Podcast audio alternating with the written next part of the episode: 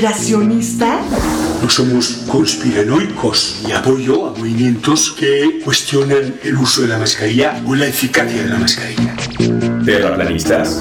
Según una encuesta del Instituto Datafoya, millones de brasileños creen que la Tierra es plana. ¿Recortes en la ciencia? No a los recortes en ciencia y tecnología. ¿Antivacunas? ¿Por qué me voy a vacunar si yo no me he enfermado? Mejor escucha a los que sí saben. DNA, un programa de ciencia para generar conciencia. Con tus científicos favoritos, Nadia Rivero, y Carlos Berja. Hola,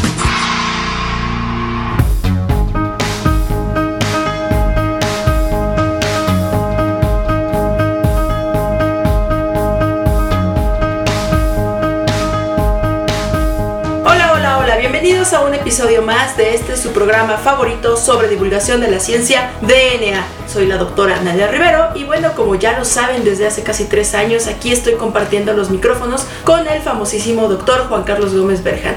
Juan Carlos, muy buenas tardes, ¿cómo te encuentras el día de hoy? Muy bien, muy feliz Nadia, porque pues tenemos una invitada muy especial que es una investigadora muy relevante, ahorita no la, no la presenta si nos lee su semblanza, pero van a ver que les va a gustar mucho del tema, es una experta en genética, no solo porque a mí me encanta la genética, sino porque realmente es experta y es una investigadora nacional que van a ver que les va a gustar mucho del tema. Entonces, Nadia, ¿por qué no pasamos directo a que presentes a nuestra invitada especial? Creo que sí, Juan Carlos. Bueno, pues el día de hoy tenemos el honor de que nos acompañe en DNA la doctora Sara Frías Vázquez, quien es bióloga, maestra en ciencias y doctora en ciencias por la Facultad de Ciencias de la Universidad Nacional Autónoma de México. Realizó un postdoctorado en el National Institute of Environmental Health Science y también tiene otro postdoctorado en Lawrence Livermore National Laboratory en la Universidad de California, Estados Unidos. Y bueno, pues actualmente ella se desempeña como miembro del Sistema Nacional de Investigadores SNI Nivel 3. Entonces es un placer tener aquí a la doctora, que también es investigadora adscrita a la unidad periférica del Instituto de Investigaciones Biomédicas de la UNAM y del Instituto Nacional de Pediatría. Entonces es muy importante aquí mencionar que la doctora es una experta en citogenética humana y también en anemia de Fanconi, que bueno, anteriormente ya hemos tenido un episodio pues relacionado con el tema. Y bueno, sin más preámbulo, vamos a darle la palabra a la doctora. Doctora Sara, muy buenas tardes, muchas gracias por aceptar nuestra invitación y bueno, pues estar aquí participando con nosotros en DNA. ¿Cómo se encuentra el día de hoy? Muy bien, Nadia y Carlos, muchas gracias por la invitación. Eh, pues doctora, vamos a dar inicio a nuestra entrevista y pues una pregunta que yo siempre hago, que ya es un clásico también en este programa, es ¿qué es eso de citogenética? ¿Con qué se come? ¿Y eh, cómo le podemos explicar a nuestros radioescuchas para qué funciona? Sí, la citogenética es una rama de la genética, como su nombre lo indica, que estudia nuestro genoma a nivel celular en específico estudia los aspectos cromosómicos de la herencia. Y esta rama de la genética es muy importante porque en la clínica se encarga de la identificación de las alteraciones cromosómicas, que son alteraciones que causan enfermedades que son muy comunes. Por ejemplo, una gran cantidad de malformaciones congénitas acompañadas con disabilidad intelectual, pues están relacionadas con alteraciones en nuestros cromosomas. Y el cáncer, pues está muy relacionado con alteraciones en los cromosomas y algo que a todo mundo nos pasa, que es el envejecimiento, por ejemplo, pues también está muy relacionado con alteraciones cromosómicas, de manera que nuestros cromosomas son sumamente importantes. Dentro de la célula nosotros podríamos decir que los cromosomas son, digamos, el centro de control de todas las actividades celulares y son importantísimos porque contienen lo que todo mundo ya conocemos, que es muy importante en la herencia, que es el DNA. Entonces, cada uno de los cromosomas en nuestra especie 46 tiene una molécula de DNA y no está solita, está acompañada por una gran cantidad de proteínas y este conjunto de DNA y de proteínas hace la cromatina. Entonces, cuando nosotros tenemos una célula, si no está en división celular, está en algo que nosotros llamamos interfase. Entonces, cuando la célula está en interfase, todos nuestros cromosomas están en forma de cromatina dispersa en todo el núcleo. Y pues ustedes saben que hay un núcleo que decíamos es la central de control de la célula, es lo más conspicuo, es lo que se ve, es lo que cuando estamos en kinder la maestra nos dice, la célula tiene membrana, citoplasma y núcleo y es como un huevo y, la yema es como el núcleo. Bueno, pues es tan conspicuo que desde que estamos muy pequeñitos nos enseñan eso, ¿no? Y sí, el núcleo realmente eh, se puede visualizar muy fácilmente cuando la célula no se está dividiendo, pues se ve así como un cuerpo que está normalmente en el centro de la célula y que vemos adentro una cantidad de material que lo vemos amorfo. Estos son los cromosomas, pero muy extendidos. Y cuando la célula se va a dividir, esos cromosomas tienen que irse de una manera perfectamente proporcionada a las dos células hijas, de manera que no se puede hacer como está la cromatina en interfase, porque imagínense, está todo enmarañado, pues se romperían los cromosomas y esto es gravísimo para una célula. Entonces, ¿qué hace la célula para manejar los cromosomas y dividirlos en dos células hijas? Pues los compacta y entonces todas esas proteínas que están formando la cromatina se reorganizan de otra manera para que todo lo que es un cromosoma se pueda condensar. Y entonces es durante la división de una célula y es ahí cuando nosotros podemos identificar a nuestras 46 moléculas de DNA como cromosomas. De tal manera que nosotros, una vez que vemos nuestras 46 moléculas como cromosomas, podemos ver su forma. En el microscopio óptico, nosotros podemos ver cómo son esos 46 cromosomas y lo que vemos es que cada uno de los cromosomas tiene, digamos, un cromosoma homólogo un cromosoma que es igual en morfología. Y por eso nosotros decimos que tenemos pares de cromosomas. Entonces, de esos 46 cromosomas, en realidad nosotros tenemos 23 pares de cromosomas y de esos 23 pares que nosotros tenemos, entonces, desde ahí nosotros tenemos ya una herencia que es la que va a regir toda nuestra vida, prácticamente desde nuestra vida celular hasta nuestra vida como individuo. Entonces, eh, pues, ¿qué alteraciones nosotros podemos ver en los cromosomas? Pues, nosotros podemos ver si hay más o menos cromosomas de los 46. Si hay más o menos cromosomas, les llamamos aneuploidías. Y hay enfermedades muy comunes que se deben a esto. Por ejemplo, la famosísima trisomía 21, se conoce como síndrome de Down. Las discapacidades intelectuales son también muy comunes y una gran cantidad de la discapacidad intelectual pues está dada por alteraciones de este tipo. Pero no nada más el número de cromosomas puede causar esto. Nosotros también tenemos alteraciones que les llamamos estructurales, no numéricas, sino estructurales. Y entonces nosotros podemos tener que esos 46 cromosomas que nosotros reconocemos como un cariotipo normal, pueden tener 46 cromosomas, pero puede ser que la organización de segmentos cromosómicos no esté exactamente de acuerdo al patrón normal. Y entonces a eso pues nosotros le llamamos también alteración cromosómica. Y puede ser muy importante porque fíjense que los cromosomas no son solamente un vehículo de genes, porque el DNA todos sabemos que tiene nuestros genes y cada uno de esos genes pues va a dar la información para que se, sintetice una proteína y las proteínas son digamos las herramientas celulares que nos pueden llevar a una perfecta función.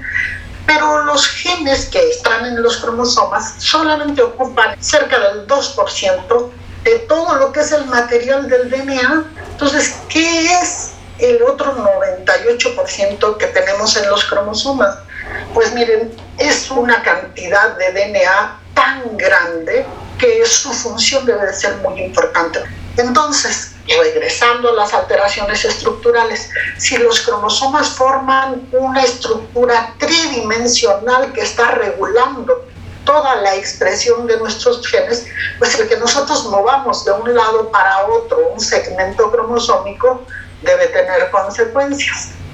En algunas ocasiones el movimiento puede no tener muchas consecuencias y las personas pueden tener algo que llamamos una translocación balanceada que no tenga consecuencias. Pero en muchos otros casos el mover regiones de un cromosoma a otro sí tiene consecuencias, porque ya la regulación de los genes no va a ser igual. Y entonces las alteraciones estructurales, aun cuando puedan ser balanceadas, pueden tener como consecuencia dar una enfermedad.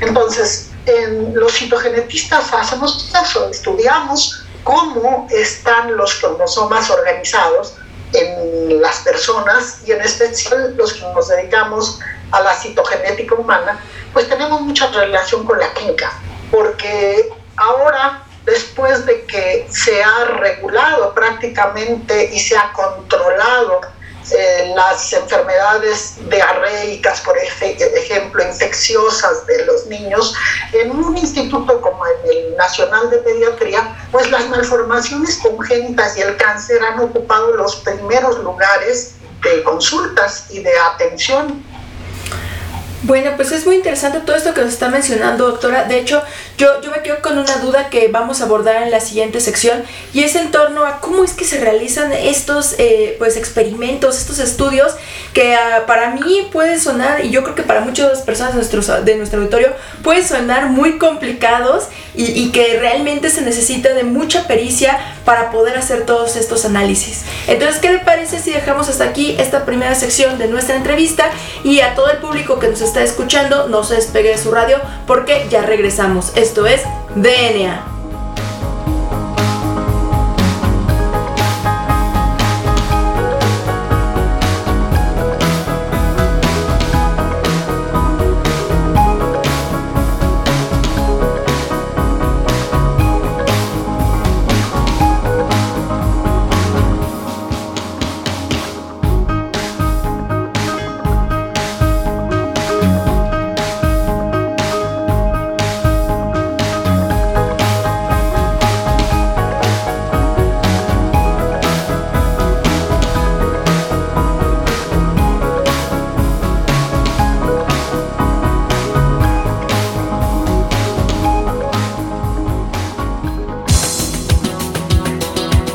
En menos de lo que tus genes se traducen a proteínas.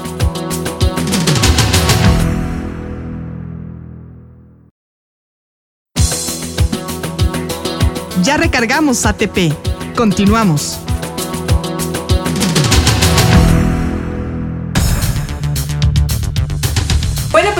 Regresamos a DNA. Recuerden que estamos platicando con la doctora Sara Frías Vázquez del Instituto de Investigaciones Biomédicas de la UNAM y también del Instituto Nacional de Pediatría. Y el día de hoy pues, estamos hablando acerca de citogenética humana. Y bueno, pues en la sección pasada la doctora Sara nos dio una clase muy bonita acerca de para qué sirve la citogenética Doctora, ¿cómo es que se puede llevar a cabo en el laboratorio esos experimentos de citogenética humana? ¿Qué herramientas usted necesita? ¿Cómo toma la muestra? ¿Cómo es que se, que se hace estos experimentos? El día a día en el laboratorio. Para empezar, lo que nosotros tenemos que tener es un buen equipo clínico. Cuando hay un buen equipo clínico, nosotros tenemos entonces la identificación de los pacientes que nosotros decimos tienen la sospecha de una alteración cromosómica. Cuando nosotros tenemos al paciente, tomamos un tejido que se pueda dividir, como, como hemos dicho antes, los cromosomas solamente se pueden ver al microscopio óptico cuando se está dividiendo la célula. Entonces lo que hacemos es tomar muestra de sangre, que es el tejido más accesible. Y la sangre normalmente pues casi no se divide en nuestras venas y arterias. Entonces le ponemos un agente que induzca la división. Cuando le ponemos este agente, entonces las células empiezan con sus divisiones celulares y nosotros paramos esa división celular con agentes que nosotros decimos que van a parar el uso mitótico, que es lo que mueve a los cromosomas en la célula, y entonces ya no puede seguir la división y ahí es cuando nosotros estudiamos los cromosomas porque hacemos laminillas les ponemos, lo, de acuerdo a lo que nosotros queramos observar, les ponemos un tratamiento que puede ser para verlos en un microscopio de campo claro, que le llamamos así a un microscopio que simplemente con conectarlo y tener luz normal nosotros podemos asomarnos y podemos ver entonces la organización, número, estructura de los cromosomas. Sí se necesita mucha experiencia para poder analizar un cariotipo. Eh, hay pocos citogenetistas en el país, pero pues cumplen una muy buena labor porque la expertise que se necesita para identificar, como les decía yo, una alteración cromosómica, sí debe de ser alta, deben de ser personal altamente especializado. En el microscopio lo que nosotros hacemos es analizar todos los cromosomas y contamos las características que les había yo mencionado y si detectamos algo que está fuera de lo normal, entonces se le dice al médico tratante que tiene esta alteración o nos vamos a hacer otro tipo de metodologías para corroborar o para complementar el estudio. Entonces, en la citogenética nosotros utilizamos mucho, por ejemplo, la fluorescencia, la microscopía de fluorescencia. ¿Y cómo la usamos? Pues tenemos metodologías que le llamamos hibridación in situ con fluorescencia o FISH. Estas metodologías son más complejas porque lo que hacemos son sondas de DNA, es decir, segmentos de DNA que son cortos, unas 200 pares de bases, que se marcan con algo que llamamos fluorocromo, que es como un marcaje fluorescente y que nos permite ver colores. Entonces, si nosotros tenemos duda de que hay una región que no está exactamente en su sitio o que no es la cantidad adecuada, pues podemos recurrir a estas metodologías ya más avanzadas, mandamos sondas determinadas de DNA hacia un núcleo del paciente y entonces estas sondas localizan el sitio que nosotros queremos ver y si está, por ejemplo, duplicado, pues vamos a ver dos veces la fluorescencia. O si no existe, pues no vemos esa fluorescencia que nosotros mandamos. Entonces así podemos detectar de lesiones o duplicaciones o cambios en la, en la estructura de los cromosomas. Y estas metodologías pueden ser tan sencillas como meter una sonda, como les estoy contando, o tan complejas como prácticamente pintar con fluorescencia cada uno de los 24 tipos de cromosomas y hacer entonces un barrido de todos los cromosomas, de todo el genoma, y ver entonces cómo están organizados pieza por pieza. Eso es bastante más complejo, pero eh, lo podemos hacer y lo hacemos en México y hemos tenido resultados verdaderamente importantes utilizando todas estas metodologías.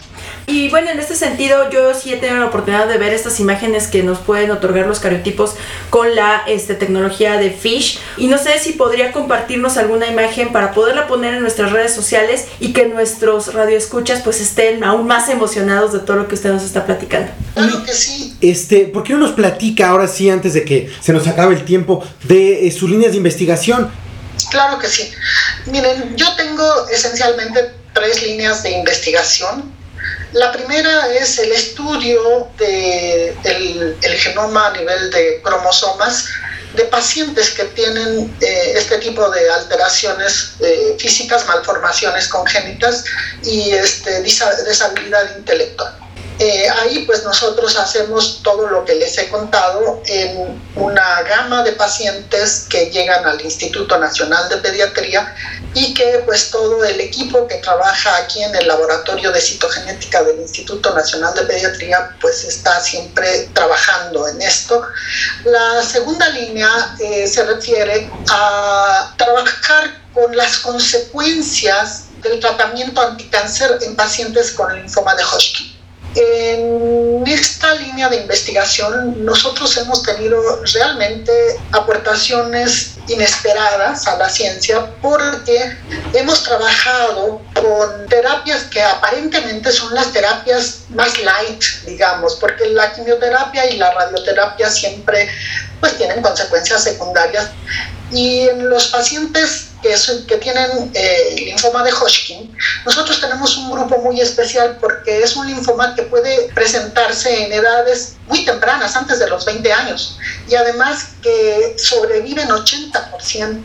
Quiere decir que las terapias anticáncer son bastante efectivas, pero ¿cómo quedan los pacientes? Antes tenían terapias muy agresivas y las cambiaron por terapias menos agresivas, digamos.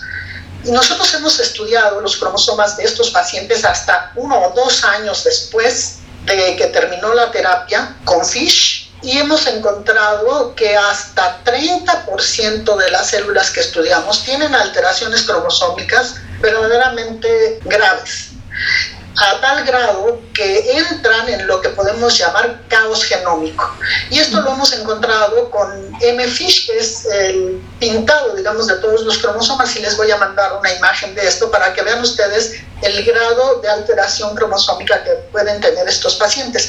Esto es muy importante, puesto que para toda la población de sobrevivientes de cáncer, que ahora se cuentan en millones, pues es muy importante que sepan que el mundo sepa que los cromosomas que están dejando algunas de estas quimioterapias eh, pueden ser muy dañinas para las células normales. Y la tercera línea de investigación que tenemos, y quizás la que abarca más, es la investigación en anemia de Fanconi. En la anemia de Fanconi nosotros investigamos una enfermedad que le llamamos que es de inestabilidad cromosómica.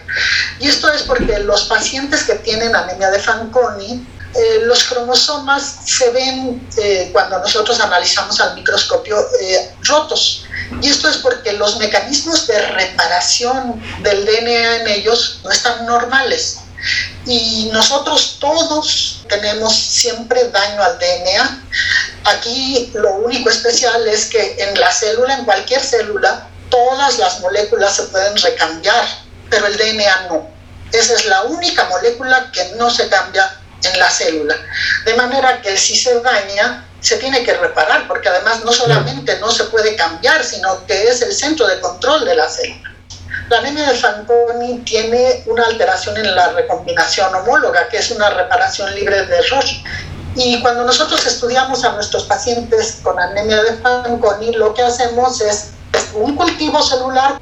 Ahora ponemos retos con agentes que van a hacer una lesión que no pueden reparar esas células, las de anemia de Fanconi, y ponemos un control con células que están sanas. Y entonces, cuando nosotros ponemos el reto con esos agentes que dañan al DNA, que les llamamos entrecruzadores de hebras de DNA o crosslinkers en inglés, pues las sanas reparan y entonces tienen pocas rupturas de los cromosomas pero las células de anemia de Fanconi no pueden reparar y entonces vemos una diferencia muy importante entre la respuesta de una célula sana y la de los pacientes con Fanconi. Y eso nos da el diagnóstico.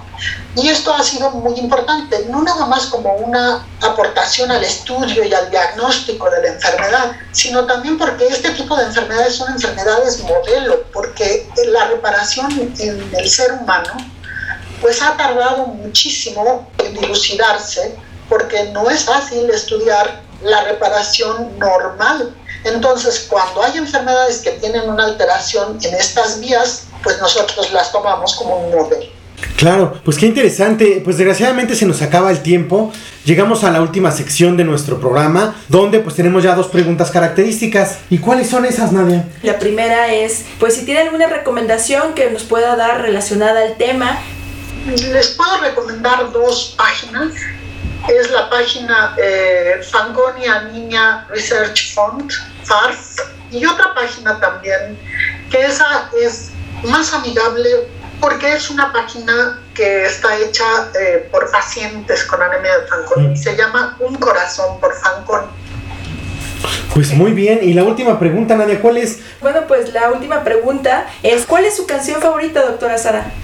A mí me gustan mucho los Beatles. Quizás de los Beatles, eh, una que se llama We Can Break It Out. Muy bien, pues vamos a escucharla. Esa me gusta mucho.